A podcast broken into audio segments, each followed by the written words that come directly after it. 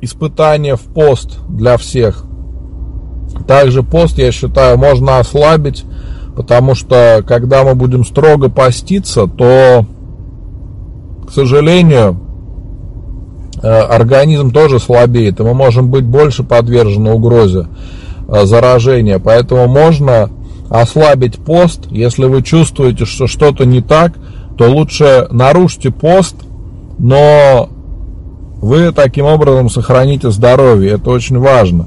Потому что сейчас, понимаете, пока э, только начало того, что будет, пик мы еще не прошли. Через э, месяц или несколько недель ситуация будет ухудшаться.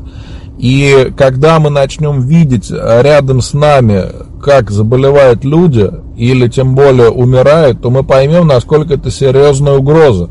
Сейчас мы этого не понимаем, кто-то там на шашлыки ходит и несерьезно относится к этому.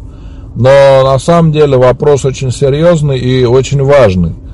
Поэтому э, мой совет всем действительно оставайтесь дома, если у вас есть такая возможность. Без крайней необходимости не надо никуда выходить, выезжать.